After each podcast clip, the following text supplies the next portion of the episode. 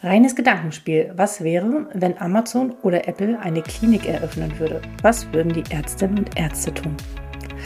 Hallo und herzlich willkommen bei Docs Digital. Mein Name ist Alexandra Wittmer und ich freue mich, dass du wieder dabei bist. Dieser Podcast richtet sich an innovative Ärztinnen und Ärzte und Health Tech Unternehmen, die gemeinsam die digitale Transformation voranbringen wollen.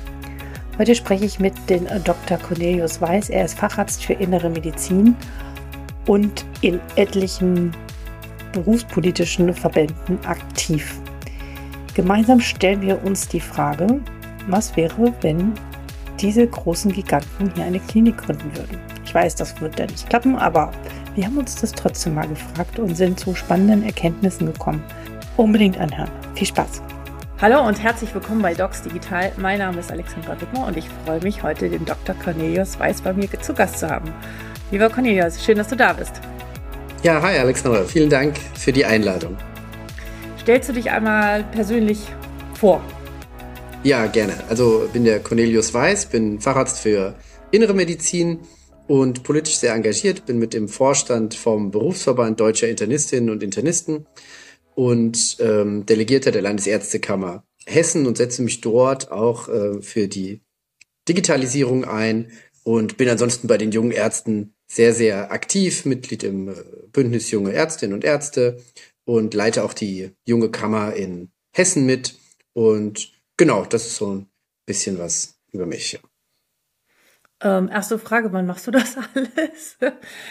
Ja, sehr gute Frage. Also ich habe äh, Zeitmanagement ist wirklich ähm, alles und Prioritäten setzen und ähm, ich stehe ziemlich früh auf und äh, das, da habe ich ein bisschen Glück, weil ich so eigentlich so ein Mensch bin, der früh ganz viel schaffen kann. So am Nachmittag ist nicht so meine Zeit, aber ich glaube, den mhm. Podcast kriege ich jetzt trotzdem hin. Aber vom Prinzip her ist morgens meine Zeit und davon, davon profitiere ich, glaube ich. Äh, geht mir ähnlich. Ich bin auch lieber eher so der Morgenmensch und abends äh, mache ich eher lieber andere Dinge. Aber jetzt äh, freue ich mich, dass wir trotzdem zusammengekommen sind. Ähm, aber es ist ja schon noch sehr ähm, ungewöhnlich und ich habe ja auch äh, zwei Ärztekammerpräsidenten hier schon in meinem Podcast gehabt, den, äh, den Dr. Imami und den Kollegen aus Schleswig-Holstein. Was ist die, die haben ja alle gesagt, na ja, so politisches Engagement ist immer schon schwierig gewesen, auch von den Jüngeren gar nicht so einfach. Du machst das anders. Wie bist du dazu gekommen, dich auch politisch zu engagieren? Also ich muss sagen, mir ist vor vielen Jahren nicht diese Idee gekommen, mich dort einzusetzen. Was hat dich motiviert? Ja, also es war schon relativ schnell am Anfang, merkt man ja als junger Arzt, dass die Vorstellungen, die man hatte damals, als man angefangen hat zu studieren und wie man dann später als Arzt arbeitet, sehr auseinanderklaffen mit dem, wie es dann tatsächlich in der Klinik zugeht. Also es ist ja alles sehr auf Geschwindigkeit getrimmt, sehr stark ökonomisiert ähm, und sehr stark mh, mm, leider entindividualisiert. Und mhm. ähm, genau, und da ist eben das äh, Problem, dass äh, ich gemerkt habe, dass die Kolleginnen und Kollegen einfach extrem unzufrieden sind mit dem, was sie da ähm, tagtäglich vorfinden und eben mhm. die ganze Stimmung sehr, sehr schlecht war.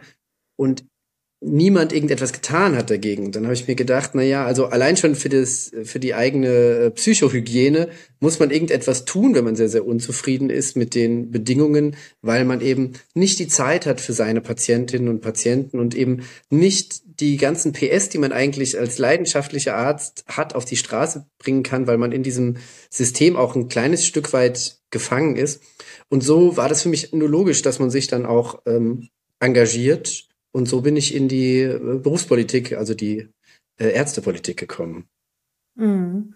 Was ist deiner Meinung nach so die ein, zwei Gründe oder Ursachen dafür, dass viele so unzufrieden sind, aber diesen, diesen Move hin Richtung, ich setze mich politisch ein oder, oder mache was, dann doch nicht schaffen? Liegt es an der fehlenden Information?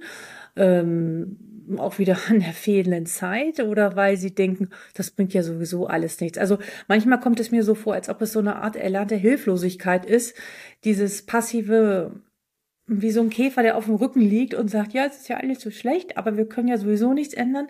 Wie nimmst du das wahr? Was sind die Gründe?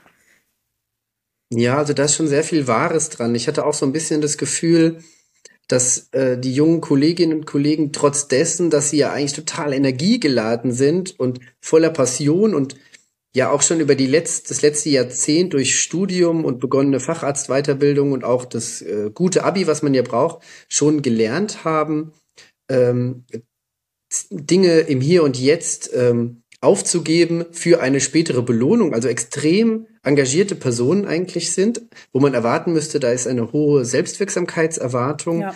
Und war ich schon sehr überrascht darüber, dass in diesem einen speziellen Fall dann ähm, doch so eine Art ähm, gemeinsame Demoralisierung stattgefunden hat. Also wirklich so, wie man das auch aus der großen Politik äh, kennt, wo, na ja, das bringt ja alles eh nichts, ich kann doch hier eh nichts verändern. Und da war ich schon sehr überrascht darüber. Warum das so ist, kann ich mir nur teilweise erklären. Also einmal, vielleicht ist es so auch leider etwas Zeitgeist, dass man glaubt, dass man in, in so einem System vielleicht nichts verändern kann. Auf der anderen Seite muss man auch sagen, das ist ja eine Zeit, die extrem gefüllt ist mit anderen Dingen. Also in der Zeit zwischen irgendwie 25 und 35 oder 45 ja. muss ja unheimlich viel passieren. Da gründet man vielleicht eine Familie, da äh, macht man dann seinen Facharzt, dann ähm, hat man vielleicht noch Kinder, dann ähm, es passiert einfach so viel, dann baut man vielleicht noch ein Haus oder sonst irgendwas. Und die, die meisten Menschen sind einfach zu Recht ja auch mit ihrem eigenen Leben beschäftigt und äh, sehen keine Kapazität oder keine Chance, zusätzlich oder vermeintlich zusätzlich etwas zu machen. Also für mich zum Beispiel ähm, ist es eher so, dass es mich das psychisch entlastet, was zu tun, weil ich dann mhm. das Gefühl habe, ähm, ich kann ein kleines bisschen was bewegen. Aber viele, mhm. und das kann ich auch gut nachvollziehen, bewerten das halt eben anders. Und dann als dritten Grund sehe ich schon auch, dass die, der durchschnittliche Arzt einfach sehr schlecht aufgeklärt ist über die Art und Weise, wie die Ärzteschaft in Deutschland organisiert ist und das Gesundheitssystem an sich organisiert ist. Und mhm. äh, auch, sage ich mal, viele Veränderungen ja schon in der jüngeren Geschichte durchlaufen hat. Das heißt, die, die letzten 30 Jahre waren ja extrem bewegt, was das Gesundheitssystem angeht.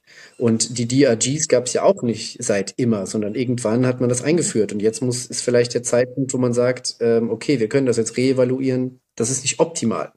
Viele wissen auch nicht, dass wir in Deutschland eine Selbstverwaltung haben. Also eigentlich ein total geniales Geschenk, dass die Personen, die in dem System arbeiten, zumindest formal die Möglichkeit haben, auch in dem System mitzuentscheiden und mit die Verantwortung zu übernehmen, wie bestimmte Dinge geregelt sein sollen.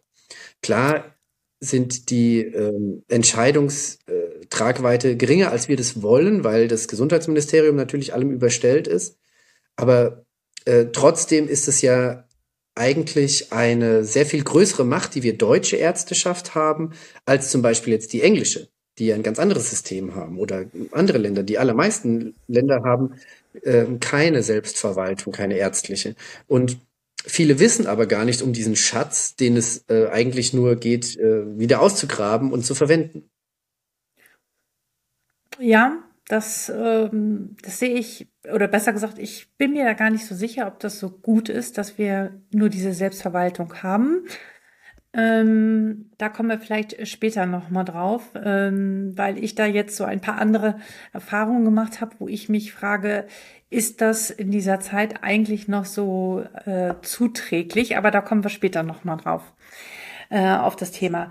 Aber ja, du hast vollkommen recht. Es ist eine Zeit, die voll ist mit vielen anderen Dingen. Ähm, und klar, bevor man sich um Politik kümmert und auch Digitalisierung der eigenen Praxis oder der Klinik und so weiter und so fort, sind andere Primärbedürfnisse wie Wochenendbelastung, Arbeitszeitbelastung und äh, fehlende Zeit für die Patienten stehen natürlich viel weiter vorne und natürlich das Privatleben.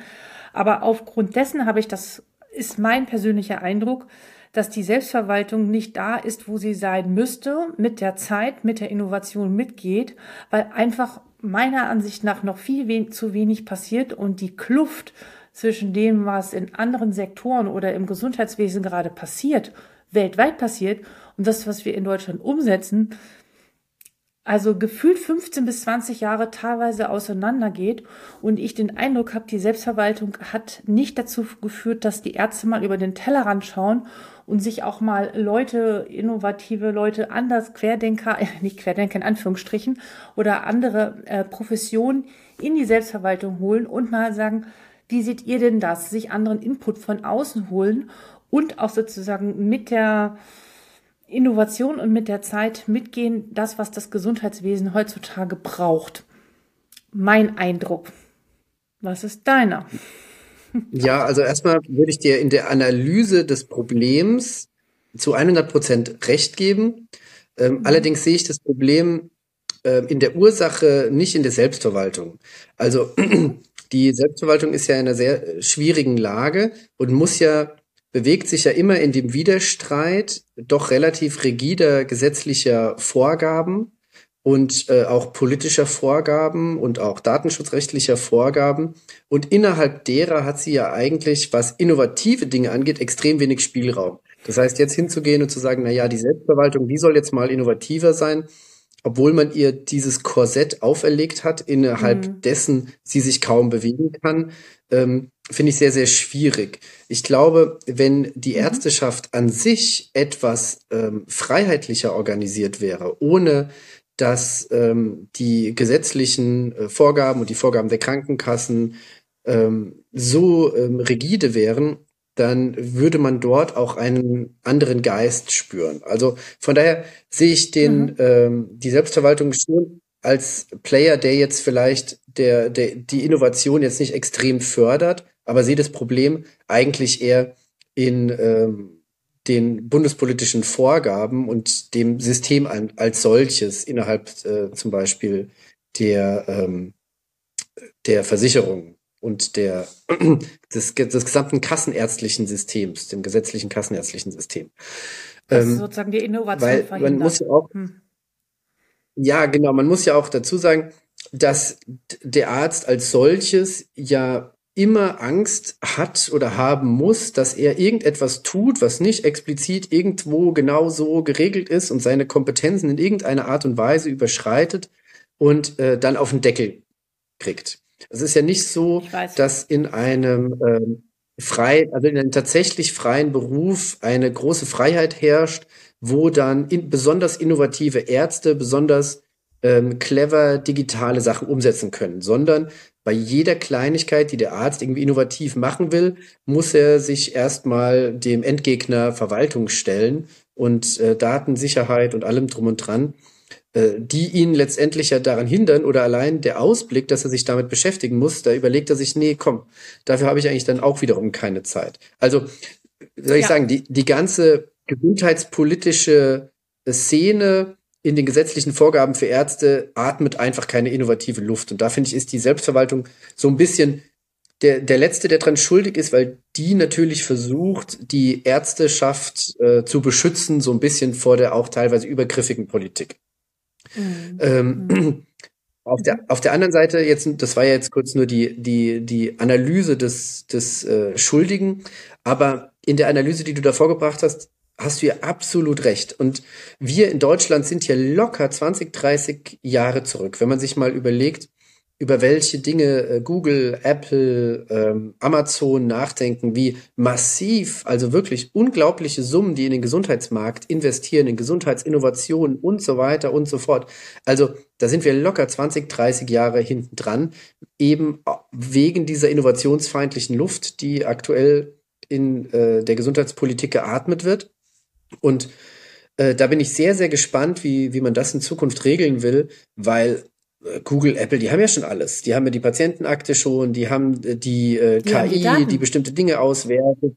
Die haben die vor allem Daten. unfassbare Daten und ja. unfassbare Datenprojekte, die da gestartet werden, die quasi äh, mit Hilfe von KI die gesamten Daten eines Menschen auswerten soll. Also das geht ja so weit. Ich glaube, manche von den Hörerinnen und Hörern können sich das gar nicht vorstellen, wie weit es geht. Es geht ähm, so weit, dass zum Beispiel äh, Bewegungsdaten, Bewegungsgeschwindigkeit, die Telefondaten, die Telefonhäufigkeit, die ähm, auch die Häufigkeit, mit welchen Personen in welcher Länge und Intensität telefoniert wird, um dann letztendlich aus all diesen Daten ähm, herauszufiltern, dass man vielleicht jetzt eine Depression entwickelt und bekommt dann Push-Nachrichten, dass ähm, von Therapeuten in der Nähe, die jetzt empfohlen werden, weil man quasi die KI sich denkt, okay, der bewegt sich langsamer, der bewegt sich weniger, der trifft weniger Personen, der telefoniert weniger.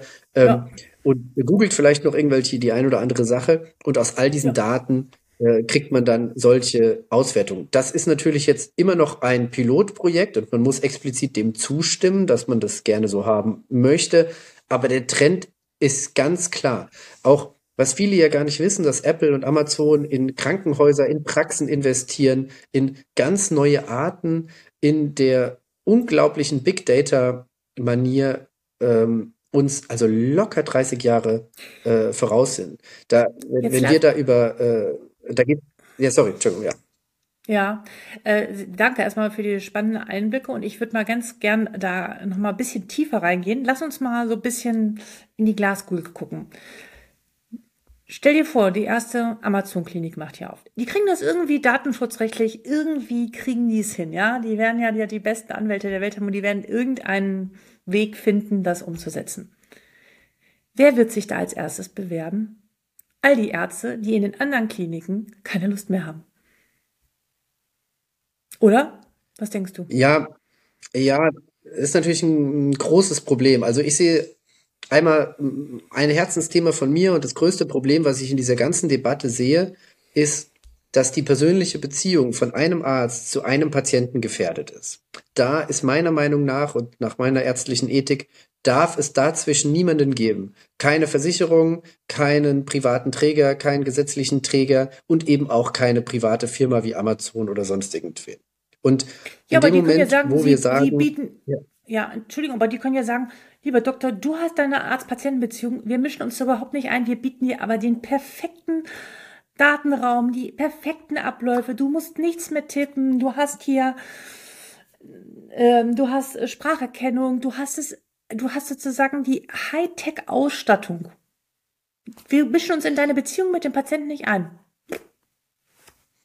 Ja, genau. Also auf der einen Seite ähm, hast du natürlich recht, dass das unheimlich attraktiv sein wird, im ersten Moment für den einzelnen Arzt in so einer Klinik tätig zu sein. Systemisch sehe ich aber natürlich ein großes Problem, weil, und dann auch systemisch wieder für den einzelnen Arzt, weil auf der einen Seite kommt es ja dann doch dazu, dass wenn ich zum Großteil Amazon-Daten verwende, um zu diagnostizieren, um zu tracken und so weiter, dann ist letztendlich ja doch irgendwie ein Mittler dazwischen.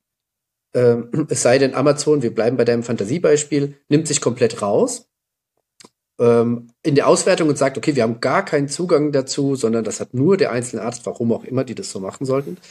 Und auf der anderen Seite kommt man ja auch nicht umhin, das wird ja Amazon automatisch machen wollen, Empfehlungen auszusprechen oder Hinweise zu geben. Und da macht sich ja dann eine riesige juristische Kluft auf. Was machst du als Arzt, wenn du eigentlich nicht der Meinung bist, dass irgendwas abgeklärt werden muss, aber die KI dir entsprechende Vorschläge macht und am Ende liegst du als Arzt vielleicht sogar falsch. Äh, ist man dann haftbar? Weil das ja alles dann natürlich transparent, dass dir die KI diese ganzen Vorschläge gemacht hat. Ähm, häufig ja. liegt die KI aber vielleicht falsch und häufig ähm, äh, führst du dann dem Patienten bestimmten Untersuchungen zu, weil du Angst vor juristischer Verfolgung hast, weil die KI möglicherweise dann im Nachhinein sagt, ja, aber ich habe es ihm gesagt. Also lange Rede, kurzer aber Sinn. Ist, nur ein, ist das nur ein Amazon-Problem?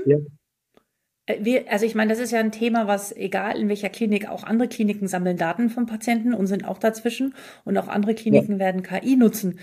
Ich weiß nicht, ob das jetzt nur ein spezielles Amazon-Problem sein wird, sondern ähm, diese Frage, ähm, wer ist juristisch verantwortlich, wenn eine KI eine Empfehlung stellt. Ähm, ich glaube, Gott, da bin ich nicht so tief drin in diesem Thema. Ähm, das sind noch Sachen, die sicherlich geklärt werden müssen. Aber das haben wir ja überall. Mir ging es hauptsächlich darum, wo habe ich als Arzt die besten, angenehmsten Arbeitsmöglichkeiten? Und ich ich weiß nicht, ob sozusagen diese ethischen äh, Dinge, die du da ansprichst, was Daten angeht, ob das dann doch nicht eher in den Hintergrund rückt, wenn ich weiß, ich habe ein viel besseres Arbeitsmodell. Amazon hat es hingekriegt, uns einen, einen Berufs- oder einen, äh, einen Dienstplan zu erstellen, der richtig gut funktioniert. Wir haben hier gute Arbeitsbedingungen. Ob dann das, diese Attraktivität nicht doch alles andere schlägt. Weißt du, was ich meine? Also ich will ja nicht jetzt sagen, dass ich das alles ja, toll weiß, finde. Nee, nee, mhm. absolut. Das wollte ich dir jetzt gar nicht. Ich war, du hast ja einfach nur ein interessantes Beispiel jetzt aufgemacht. Mhm. Und ähm, da sehe ich dich natürlich auch im Recht, dass das tatsächlich so sein wird. Wir wissen ja aus Silicon Valley und ähm, von eben zum Beispiel Google ist ja ein ganz bekanntes Beispiel, dass sie ja extremen Wert darauf legen, dass die Arbeitsbedingungen perfekt und optimal sind. Das wird zwar mhm. auch viel verlangt in der Leistung, sie wollen ja die besten Köpfe haben, aber die Arbeitsbedingungen sind ja quasi traumhaft. Also da gibt es ja Personen, die dann äh, für einen einkaufen gehen und es gibt einen extra einen Feel-Good-Manager, es gibt so eine Art Concierge-Service, falls man irgendwie Pakete abholen muss oder sonst irgendwas. Also ähm, es wird alles getan dafür, dass man sich auf seine Arbeit konzentrieren kann. Und auch da sind äh, Deutschlands Arbeitgeber ohnehin zurück. Aber wer am weitesten zurück ist, sind die deutschen Kliniken. Denn die haben ja also ein ähm, noch, sage ich mal, äh, Menschen- und Arbeitsbild, was vielleicht auch 30 Jahre her ist. Ähm, und da sehe ich auch wenig Innovationswind. Und da bin ich absolut bei dir. Das wird, ähm, wenn Amazon oder sonst irgendwer, muss ja nicht unbedingt Amazon sein, von mir ist auch Apple oder was weiß ich, irgendwelche neuen digitalen Player kommen, die ihre eigenen Krankenhäuser aufmachen und sagen, bei uns kriegt ihr äh, äh, der deutsche Arbeitnehmer und äh, die deutsche Arbeitnehmerin im Gesundheitsbereich ist ja mit wenig schon zufrieden, wenn du sagst, okay, wir machen hier eine Kita und ähm, ihr könnt tatsächlich zu dem Zeitpunkt gehen, wo eure Schicht aufhört und ihr habt einen Planungshorizont von eineinhalb Wochen für eure Dienstpläne, dann sind doch schon alle total glücklich. Und ähm, das zu schlagen ist ja total einfach für große Konzerne, die es wirklich wollen. Und ja. äh, da sehe ich natürlich ein Riesenrisiko. Das, das wird so sein, dass, dass auch da diese großen Player es schaffen werden, dann auch die, die besten Köpfe abzuziehen im Zweifelsfall. Mhm. Aber warum, warum hinken wir auch so von, von, von, von der Haltung und der Einstellung der Menschen in dem Gesundheitssystem. Dann, das, das beziehe ich alle mit ein, die Pflege, äh, die Ärzteschaft und auch natürlich die Therapeuten, aber auch die Verwaltung in den Kliniken. Warum ist das so eine Kluft zu anderen Organisationen? Was wurde da verpasst? Also wie ist, ich meine, das, was ist dein Erklärungsmodell dafür?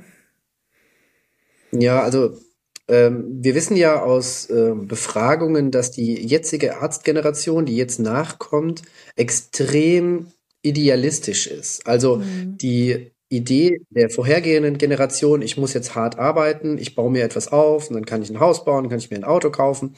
Und ähm, dass das Leben zum Großteil aus Arbeit besteht, um sich einfach eine gewisse Basis an Wohlstand zu schaffen, ist jetzt eine ganz andere Idee. Auf der einen Seite muss man natürlich den unseren Eltern und den davorigen Generationen sehr dankbar sein dafür, was sie alles geschafft haben, eben aufzubauen. Und in diese Generation ähm, in, äh, und die jetzige Generation wächst halt dort rein und hat ganz andere Ideen vom Leben, eben Work-Life-Balance und eben auch diesen starken äh, ideologischen Ansatz. Mhm. Und ähm, das sehe ich eher als positiv, dass sich das zukünftig verändern wird, weil das eben mhm. auch eingefordert wird. Mhm. Aber, und jetzt kommen wir zu der, äh, was du mir eigentlich gefragt hast, wo ich das Problem sehe, ist, durch diese starke Ideologisierung und durch die starken Ideale, die aber auch die vorherige Generation hatten, wenn es darum geht, Menschen zu helfen im Gesundheitsbereich, führt halt dazu, dass dieses eigentlich poröse System mit überall kleinen und großen Rissen ähm, durch das schlechte Gewissen und die Ideale der Personen, die da drin arbeiten, quasi wie so ein Kleber ausfüllt. Und ähm, ohne und dieser Kit, dieser Kit, der dieses eigentlich poröse System noch zusammenhält, ist in das System und das Funktionieren des Systems total eingepreist ohne dessen, dass mhm. die Leute ein schlechtes Gewissen hätten, dass sie eben nicht die extra Meile gehen würden für ihre Patientinnen und Patienten, dass sie eben nicht nochmal irgendwas kontrollieren, dass sie nicht länger bleiben. Ohne das würde das System innerhalb von einem Tag völlig kaputt gehen. Und man ja. hat diese Ressource lange Zeit so sehr gebraucht, dass sie jetzt systemrelevant ist. Und wir kommen aus diesem System kaum mehr raus. Und ich glaube, dass ähm, das auch ein großer Unterschied ist zu jemandem, der vielleicht ähm, äh, Banker ist oder der vielleicht äh, Ingenieur ist und sowas, was ja alles ehrenwerte Berufe sind. Nur kann man sich da sehr viel besser abgrenzen, um zu sagen, okay, jetzt möchte ich das nicht mehr. Und das Schlimmste, was passieren kann, ist, dass mein Chef mich vielleicht doof findet. Aber bei uns im Gesundheitssystem ist halt das Schlimmste, was passieren kann, dass jemand stirbt oder jemand ähm, einen, einen Schaden erleidet. Und das ist einfach die wichtigste Ressource. Und äh, wenn ich noch ganz kurz äh, was erzählen kann, ja, wir klar. haben mit dem Beruf, mit dem Berufsverband und auch der Berufsgenossenschaft ähm, eine große Umfrage gemacht, um herauszufinden, ja, wie sind denn eigentlich die Arbeitsbedingungen von den jungen Ärztinnen und Ärzten und was, was treibt sie an? Und da haben wir gesehen, dass, ich meine, jetzt brauche ich gar nicht so viel äh, zu erzählen, das wissen ja alle, 50 Prozent der jungen Ärztinnen und Ärzte haben Burnout-Symptome, äh, Symptome, 25 Prozent nehmen Medikamente, um überhaupt über ihren Alltag zu kommen, äh, was ja extrem viel ist. Und was man aber gesehen hat, ist in dem Moment, wo ich das Gefühl habe, dass ich meine Patientinnen und Patienten nicht mehr gut genug versorgen kann, weil das System es nicht zulässt, obwohl ich schon alles gebe, dann kommt es erst dazu, dass diese ganzen Symptome quasi relevant werden. Solange ich das Gefühl habe, okay, meine Situation ist halt hier maximal schlecht und mir geht's auch nicht gut und so weiter, aber ich kann meine Leute gut versorgen, komme ich damit psychisch noch extrem gut klar, also auffällig gut. In dem Moment wo ich nicht mehr das Gefühl habe, ich versorge gut, kommt die ganze Last dieser eigentlich schlechten ja. Situation zum Tragen. Und dann kommt es tatsächlich zum Burnout, dann kommt es zu der schlechten Gesundheitssituation auch für einen selber und so weiter. Das heißt, das ist ein ganz, ganz wichtiger Punkt. Und ich befürchte, wenn wir jetzt so weitermachen, wie wir das machen, mit dem Fachkräftemangel und auch weiterhin unser schlechtes Gewissen so sehr in das System einpreisen lassen, dass irgendwann dieser Kipppunkt kommt, wo eben flächendeckend subjektiv das Gefühl ist, dass man seine Leute nicht mehr gut versorgen kann und ähm, dann quasi unverhältnismäßig hoch der Krankenstand auch wird in dem Gesundheitssystem. Ja, also ich kann, ich habe erst letzte Woche mit äh, einer gesprochen, die mir genau das gesagt hat, die aus der Inneren ausgestiegen ist, weil sie meinte, sie konnte es nicht mehr aushalten, jeden Tag nach Hause zu gehen und das Gefühl zu haben, ähm, sie hätte allen, sie ist allen nicht gerecht geworden und hat dann das Fach verlassen. Und das ist jetzt nicht nur, das kommt regelmäßig vor. Und auch ich muss sagen, ich arbeite ja neben meiner Beratertätigkeit, arbeite ich ja auch, äh, auch in einer Ambulanz. Und ich merke es ja selbst an mir, wenn ich da Leute vor mir sitzen habe, wo ich sage, boah, die ist echt schlecht. Dann quetsche ich den doch noch rein, obwohl mein Kalender schon voll ist. Ja, und dann gucke, also ich, also ich kann mich da selbst auch nicht so immer von losmachen. Dann mache ich auch keine Pause. Ja, und ich will das aber eigentlich gar nicht. Aber ich halte es dann nicht aus, weil ich weiß, okay, wenn der mich jetzt nicht sieht, hier sind 80, 90, 100 Kilometer Umfeld, kein anderer, der den jetzt demnächst sehen kann, dann mache ich das dann doch. Ne? Und das ist etwas, was, was eigentlich nicht sein kann. Ja. Hm. Ja, absolut. Wenn ich kurz den, den, den, den Bogen zu deiner Anfangsfrage noch schlagen äh, darf, mhm. weil all das hat ja auch viel damit zu tun, warum gibt's denn eigentlich keine, keine Digitalisierung, auch in den Kliniken? Ähm, weil es ja irgendwie dann doch funktioniert. Also ja. man hat, ähm, weil man quasi an der Ressource Mensch immer noch weiter quetschen kann, keinen mhm. extremen Innovationsdruck. Weil wenn ich meine Arztbriefe nicht direkt ähm, zusammenstellen kann via Klick, sondern ich muss die kopieren, vielleicht in ein extra Dokument kopieren, damit ich es überhaupt in den Arztbrief kopieren kann, muss Faxe abtippen, muss ähm, zwei, drei Stockwerke runter irgendwie in die Röntgenabteilung mir einen Befund handschriftlich abholen, um den dann abzutippen und lauter so Kram, dann ähm, sieht das die Chefetage der Geschäftsführung ja nicht und sagt, oh, das müssen wir effizienter gestalten, weil äh, sonst bleibt eine Stunde länger, sondern das Ergebnis bleibt ja gleich. Das heißt, die Ergebnisqualität ist im Grunde, und das ist ja auch der große Vorteil am deutschen Gesundheitssystem, äh, extrem gut und gleich, aber die Prozessqualität kann unfassbar schlecht sein, weil eben die Ärzteschaft und die Pflege, wie ich es vorhin schon gesagt habe, als Kit in diese ganzen Ritze reinläuft. Und all das trägt dazu bei, dass keine intrinsische Motivation dazu vorliegt, das alles effizienter zu gestalten. Ich muss ganz ehrlich sagen, wenn ich eine ideale Ideal, äh, Digitalisierung vorgefunden hätte, hätte ich locker drei, vier Stunden weniger gearbeitet pro Tag. Locker. Ja. Was, was ich den ganzen Tag gefaxt habe und kopiert habe und gerannt bin und ähm, telefoniert habe, ähm, also auch In-house-Telefonate geführt habe, lauter so Kram. Und das alles wird ja unheimlich ineffizient, weil ja alle darin schwimmen. Also es gibt quasi kein, kein äh, ideales Kommunikationssystem zwischen den Parteien und sowas. Also ähm, eine Digitalisierung, darum soll es ja auch gehen, äh, würde auch für die Arbeitsbedingungen ganz signifikant etwas verbessern, weil auch das den Fokus der Ärzteschaft wieder darauf lenken kann, ärztliche Tätigkeiten durchzuführen. Diese drei, vier Stunden, die ich länger brauche, brauche ich nicht dafür, weil ich ärztliche Tätigkeiten mache, sondern weil, äh, keine Ahnung, ich äh, irgendwelche Pflegeheime zum Beispiel selber abtelefonieren muss. Und die Telefonnummern die einzeln aus den Akten raussuchen muss wenn sie in Akten sind oder du nochmal auf deinem Handy googeln musst, weil genau, der Computer, oder weil der, weil der Computer von 2005 ist und das Internet äh, gar nicht da ist oder viel zu langsam. Ja. Okay, ich glaube, die Hörerinnen und Hörer haben verstanden, um was es geht und ähm, was uns ähm, daran so frustet.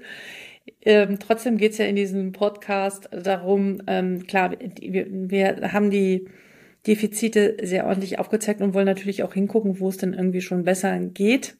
Und ich glaube, unser Gespräch macht auch sehr deutlich bislang, äh, dass das ähm, ein, ein sehr drängendes Thema ist. Meine Frage, wo erlebst du jetzt schon Digitalisierung und wo nutzt du sie denn schon oder vielleicht sogar auch im Zusammenhang mit Patienten? Also mein Fokus wird zunehmend darauf ausgerichtet sein, auch digitale Tools vorzustellen, die Patientinnen und auch Ärztinnen und Ärzten das Leben leichter machen. Ähm, nutzt du da schon was? Bist du da schon mutig oder hast du noch gar nichts dafür dich entdeckt? Du bist ja jetzt in der Arbeitsmedizin. Ich weiß nicht, ob es da irgendwelche Lösungen schon gibt, die du anwendest. Ja, genau. Also das war ähm, natürlich auch ein, ein, ein Grund, warum ich ähm, aus dem etwas starren äh, Kliniksystem der Inneren gewechselt bin in die Arbeitsmedizin. Mhm. mhm. Und ähm, da profitiert man natürlich schon auch von der ähm, dem Ergebnis, dass man gezwungen war, digital zu werden wegen der Pandemie. Und mhm. es sind tatsächlich so relativ triviale Dinge, wie dass bestimmte Arbeitssicherheitsausschüsse oder bestimmte Fragen ähm, jetzt online geklärt werden können, weil das mhm. ja auch ähm, erstens äh, umwelt- und klimafreundlicher ist, wenn wir nicht für Dinge, die man auch online machen kann, ähm, kilometerweit zu Firmen hinfahren müssen. Mhm. Und auf der anderen Seite ist es natürlich so, dass ähm, das Publikum in der Arbeitsmedizin, die Probanden in der Regel ja deutlich jünger sind als jetzt in der inneren Medizin oder auch zu, ja. in anderen Fächern wie Neurologie oder so. Aber und da kann da man, ist, ja, Entschuldigung.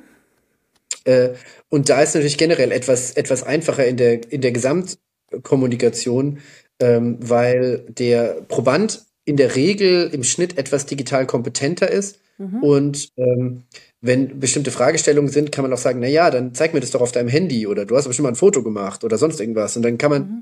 äh, allein schon, dass dieser Device ganz prinzipiell zur Abbildung der eigenen Anamnese, sage ich mal, in Live-Action zur Verfügung steht, auch schon viel machen.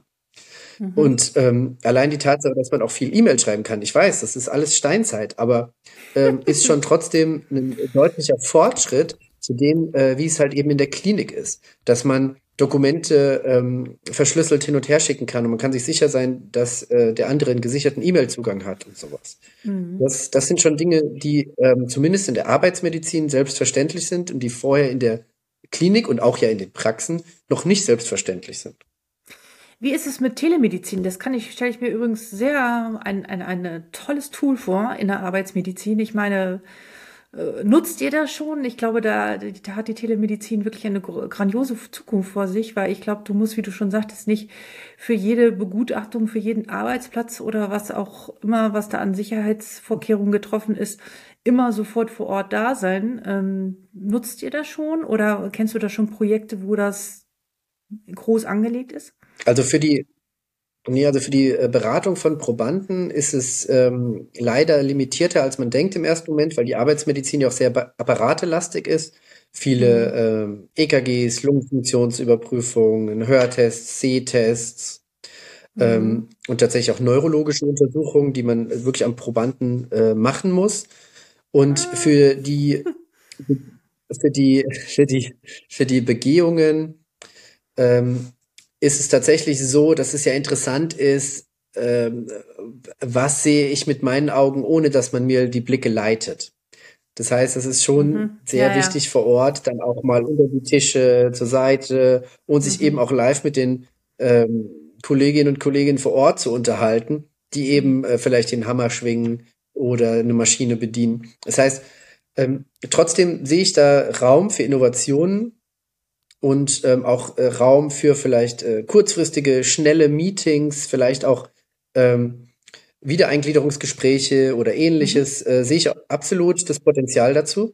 Ähm, benutzen wir jetzt persönlich noch nicht, Äh, aber ich denke, das wird alles kommen.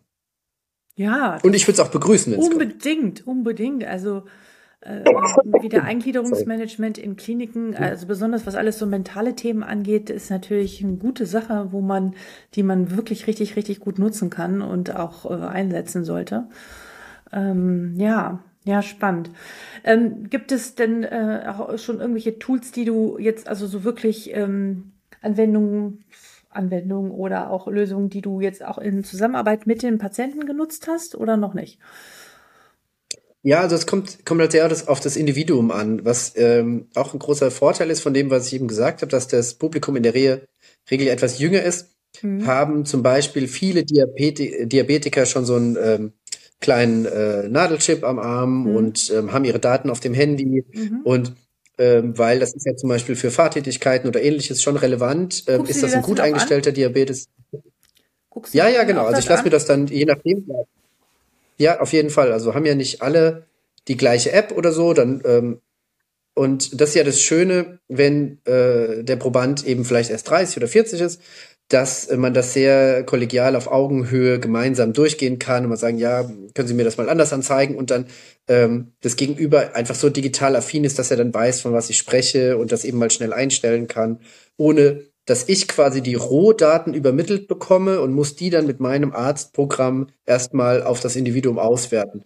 Und ähm, solche Dinge schon, und das ist äh, bei allem Möglichen, bei Diabetes, bei, ähm, also bei Tinnitus zum Beispiel oder ja, Herzinsuffizienz natürlich dann auch schon wieder ähm, sehr, sehr schwer und kritisch, wo wir dann doch dann den ähm, Kardiologen nochmal ähm, mhm. um ein Statement bitten, aber äh, vom Prinzip her hast du absolut recht. Oder äh, Blutdrucktagebücher und sowas, das sind ja alles Sachen, die wir als Internisten und gleichzeitig ähm, Arbeitsmediziner auch selbstständig natürlich auswerten können. Mhm. Oder Medikationspläne auf dem Handy. Das ist ja alles ähm, total praktisch, weil und wenn es nur ein Foto ist, allein die Tatsache, dass dieser Minicomputer auf Seiten des Patienten zur Verfügung steht und auch halbwegs bedient werden kann, ist absolut schon eine große Innovation, die ich gemerkt habe, dass die Arbeit deutlich ähm, erleichtert. Das heißt, auch die Digitalkompetenz ist einfach extrem wichtig. Von wem? Von beiden Seiten, von Ärzten und Patienten. Ja, von beiden Seiten, natürlich. Also es hilft natürlich auch, dass, dass, dass ich ähm, auch ungefähr weiß, was da passiert. Ja, na klar, also und ich, ich höre immer wieder von äh, auch von Patienten, die mir sagen, uh, sie sind die Erste, die sich überhaupt dafür interessiert und mal auf mein Handy guckt oder so äh, oder nachfragt. Also ich habe mir auch angewöhnt, dass ich jeden frage, sagen Sie mal, ähm, sind Sie im Internet, wie weit sind Sie informiert oder haben Sie ein Handy und was machen Sie denn damit? Können Sie das nutzen? Ne, Sie, ich, ich sag mittlerweile, das nächste Mal, wenn ich Sie sehe, will ich, dass Sie mehr wissen über ihre Erkrankung als ich. Sie sind die Expertin oder ja. Experte. Und ähm, es gibt hier alle möglichen Ressourcen. Ich empfehle Ihnen natürlich dann auch Dinge. Aber ich höre dann auch immer wieder, dass, dass jetzt zum Beispiel wirklich Diabetiker, die wirklich richtig gut schon dabei sind, die schon diese ähm, Sensoren haben, die alle Daten digital haben, dann in die Klinik kommen und dann es wieder heißt, ach, wir können das nicht. Was haben Sie denn da? Ach nee, tun Sie das mal weg. Wir pixen Sie wieder.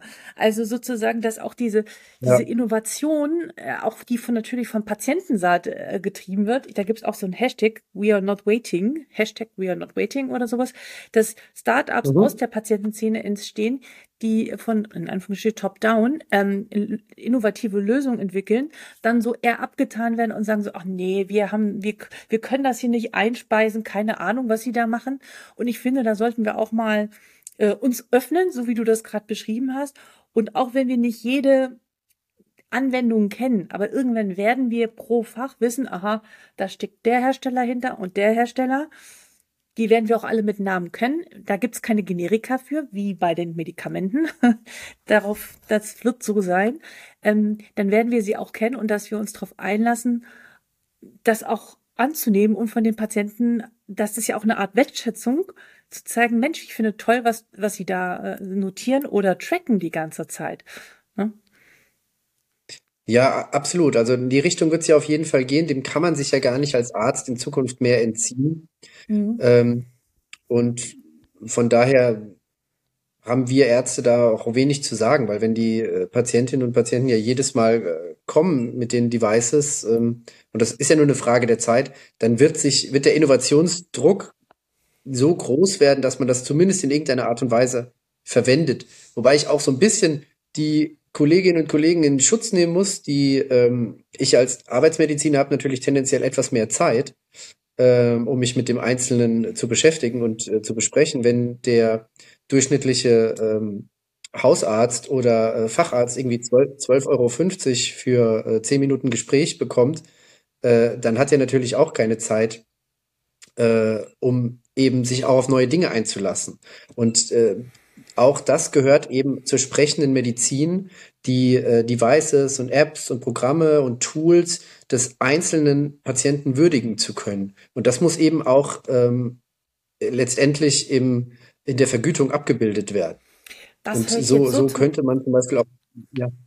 Ja, das ist total ja, toll, was du gerade gesagt hast. Das muss ich mir aufschreiben, dass das auch in Zukunft mit dazugehören wird. Also natürlich ne, das Gespräch, aber auch die Würdigung und dieses Einsehen in diese Daten. Ja, natürlich. Also warum, ja. warum setzt sich der Arzt da nicht hin? Weil er denkt, ich habe jetzt keine Zeit, ähm, da jetzt äh, erstens mich mit dieser neuen Sache zu beschäftigen, mhm. bis mir der mhm. das erklärt hat oder der weiß es vielleicht auch nicht so richtig und so weiter mhm. und so fort. Aber wenn ich weiß, okay, das, das, das kriege ich auch, äh, ich kriege es als Arzt gewürdigt, dass ich das tue und ähm, der äh, für den Probanden ist natürlich auch noch ideal, weil er dann seine eigenen Daten ja auch verwenden kann. Mhm. Ne? Ja. Ja. Mhm. ja, spannendes Thema. Zum Schluss noch, hm, wir haben da jetzt schon ein bisschen drüber gesprochen, wie wird es in Zukunft werden? Ah, gibt es noch irgendeinen Aspekt, der dir wichtig ist, ähm, noch mitzugeben hier, was du, wie du denkst, wie sich das in Zukunft weiterentwickeln wird und was sind so die, was sind so die, in deinen Augen die wichtigsten Schritte, die jetzt getan werden müssen auf, ja, auf Ärztinnen und Ärzte-Seite, worauf wir einen Einfluss haben? Ja, also ich glaube, die ganze Situation ist äh, von ärztlicher Perspektive sehr, sehr schwierig, weil es so ein Ritt auf der Rasierklinge ist zwischen dem ewigen Widerstreit des, äh, der Arzt-Patient, der individuellen Arzt-Patienten-Beziehung, des Datenschutzes, des Arztgeheimnisses auf der einen Seite und auf der anderen Seite die unglaublichen Möglichkeiten, die die Digitalisierung, die KI, die die Moderne an sich mit sich bringen. Und ähm, die einzige Lösung, die es gibt, kann nur sein, dass wir Ärzte nicht blockieren und dann links überholt werden ähm, zu einem Zeitpunkt, wo wir nichts mehr mitgestalten können, sondern wir müssen mitgestalten und müssen auch äh, die Personen, die eben keine Ärzte sind, die einfach eine ganz andere Idee von Gesundheit, die eine andere mhm. Idee von ähm, Versorgung haben, die man ja, die ja auch ehrenwert ist, die man ja auch haben muss. Aber jeder, der so eine App entwickelt, der Digitalisierung entwickelt in diesem Bereich, der hat halt einen eher systemischen Blick darauf. Und wir Ärzte haben halt den individuellen Blick auf die einzelne Person. Und diese beiden Energien müssen miteinander vereint werden. Und das geht nur, wenn die Ärzte sich teilweise öffnen, teilweise aber auch auf ihren Prinzipien beharren und die Industrie und ähm, die Player in der Digitalisierung sich eben auch der Ärzteschaft annehmen und auf der anderen Seite weitertreiben. Also äh, du siehst auch so, wie ich es formulieren muss, ist es einfach ein komplizierter, kleinschrittiger Prozess, den man aber gemeinsam gehen muss. Anders geht es halt überhaupt nicht. Und ähm, da sind auch wir Ärzte gefragt, da eben nicht mehr zu mauern. Aber eben nur das Ärztebashing, dass wir ewig gestrige Langweiler, Dorfärzte sind, ähm, das finde ich halt auch zu kurz gesprungen. Nee, ich meine, man muss sich die letzten 55 Folgen anhören. Da waren viele spannende Leute dabei. Genau. Und ich glaube nicht, dass die alle langweilig sind, sondern das sind sehr viele innovative, kluge Köpfe, die jeder seinen Teil dazu beitragen. Du auch. Ähm, bevor ich mich gleich von dir verabschiede, noch eine Frage, darüber haben wir jetzt nicht drüber gesprochen. Gibt es einen Roman oder ein Sachbuch, was du hier gerne empfehlen möchtest, was dich geprägt hat, das dich dein Leben lang begleitet hat oder wo du sagst, das ist etwas, was du gerne weitergeben möchtest? Ja, also so ein bisschen off-topic, so einfach für ja. den Menschen an sich, äh, würde ich absolut empfehlen, Schnelles Denken, Langsames Denken ja, von Daniel Kahnemann oder Kahneman, ich weiß nicht, wie man ausspricht. Mhm. Ähm, und als äh, tatsächlich zum Thema passenden äh, Buch, aber ich weiß leider nicht, wie es, wie es, wie es ganz genau heißt. Das ist von einem ich glaube, eigentlich jemand, der für den Spiegel schreibt oder den Stern oder so. Das heißt, hat irgendeinen ganz plakativen Namen, moderne Medizin oder sowas. Der ist, ähm, der ist ja, Zukunftsmedizin, genau. Ja, das der, ist äh, Spiegeljournalist, ein sehr, sehr gutes Buch. Genau.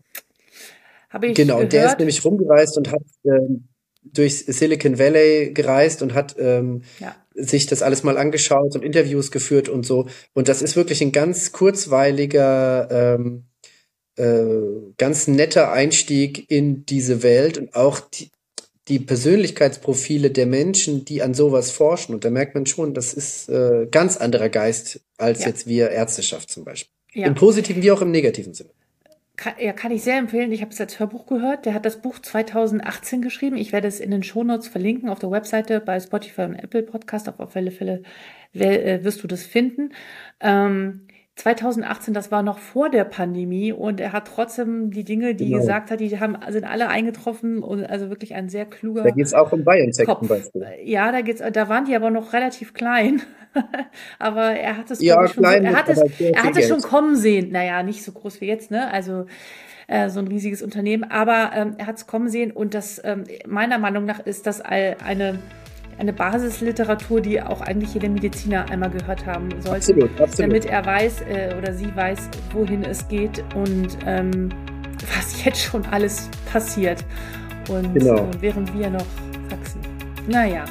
Genau. Lieber Cornelius, ähm, es war mir eine Freude, mit dir zu sprechen. Äh, ich finde deinen Einsatz, dein Engagement großartig. Bitte mach das so weiter, bleib dabei und ähm, bringe die Kolleginnen und Kollegen weiterhin dazu, sich äh, zu engagieren und auch äh, politisch etwas zu bewirken. Ich glaube, man braucht schon einen langen Atem, viel Geduld und ähm, ja, Durchhaltevermögen ähm, in dieser Szene äh, ja, etwas zu bewirken und zu verändern. Aber diese Kolleginnen und Kollegen brauchen wir. Deswegen bin ich froh, dass du an dieser Stelle bist. Vielen Dank und vielleicht mal irgendwann persönlich irgendwo. Ich würde mich sehr freuen. Bis dahin, danke. Ja, also vielen, vielen, vielen, ja, vielen Dank. Also hat mich auch sehr, sehr gefreut. Vielleicht kannst du ja mein Instagram oder so darunter verlinken. Dann kann sich ähm, jeder bei mir melden, der sich vielleicht einbringen will, der auch äh, vielleicht mit in die Berufspolitik will. Und äh, das würde mich sehr freuen. Und vielen Dank für die Einladung und vielleicht mal bis bald mal wieder. Danke. Vielen Dank für deine Zeit. Ja, was war für dich wichtig in dieser Folge? Schreibe mir bitte unter info.docsdigital.de. Ich wiederhole info.docsdigital.de. Ich sage es immer wieder und ich fordere immer wieder auf, weil ich mich sehr über deine Nachricht freue. Was ist deine Meinung zu dem Thema? Würdest du in so eine Klinik wechseln oder würdest du es lassen? Was wäre dir wichtig? Ich bin sehr, sehr neugierig davon zu hören und natürlich wird sich auch Cornelius freuen, wenn du ihm auf Instagram folgst. Deswegen habe ich diesen Kanal auch nochmal extra verlinkt. Wenn du mir auch folgen möchtest, darfst du das natürlich auch. Dann folge mir bitte bei Spotify oder Apple Podcast und ich bin dir sehr dankbar dafür. Für dich alles Gute, wo auch immer du bist. Alexandra.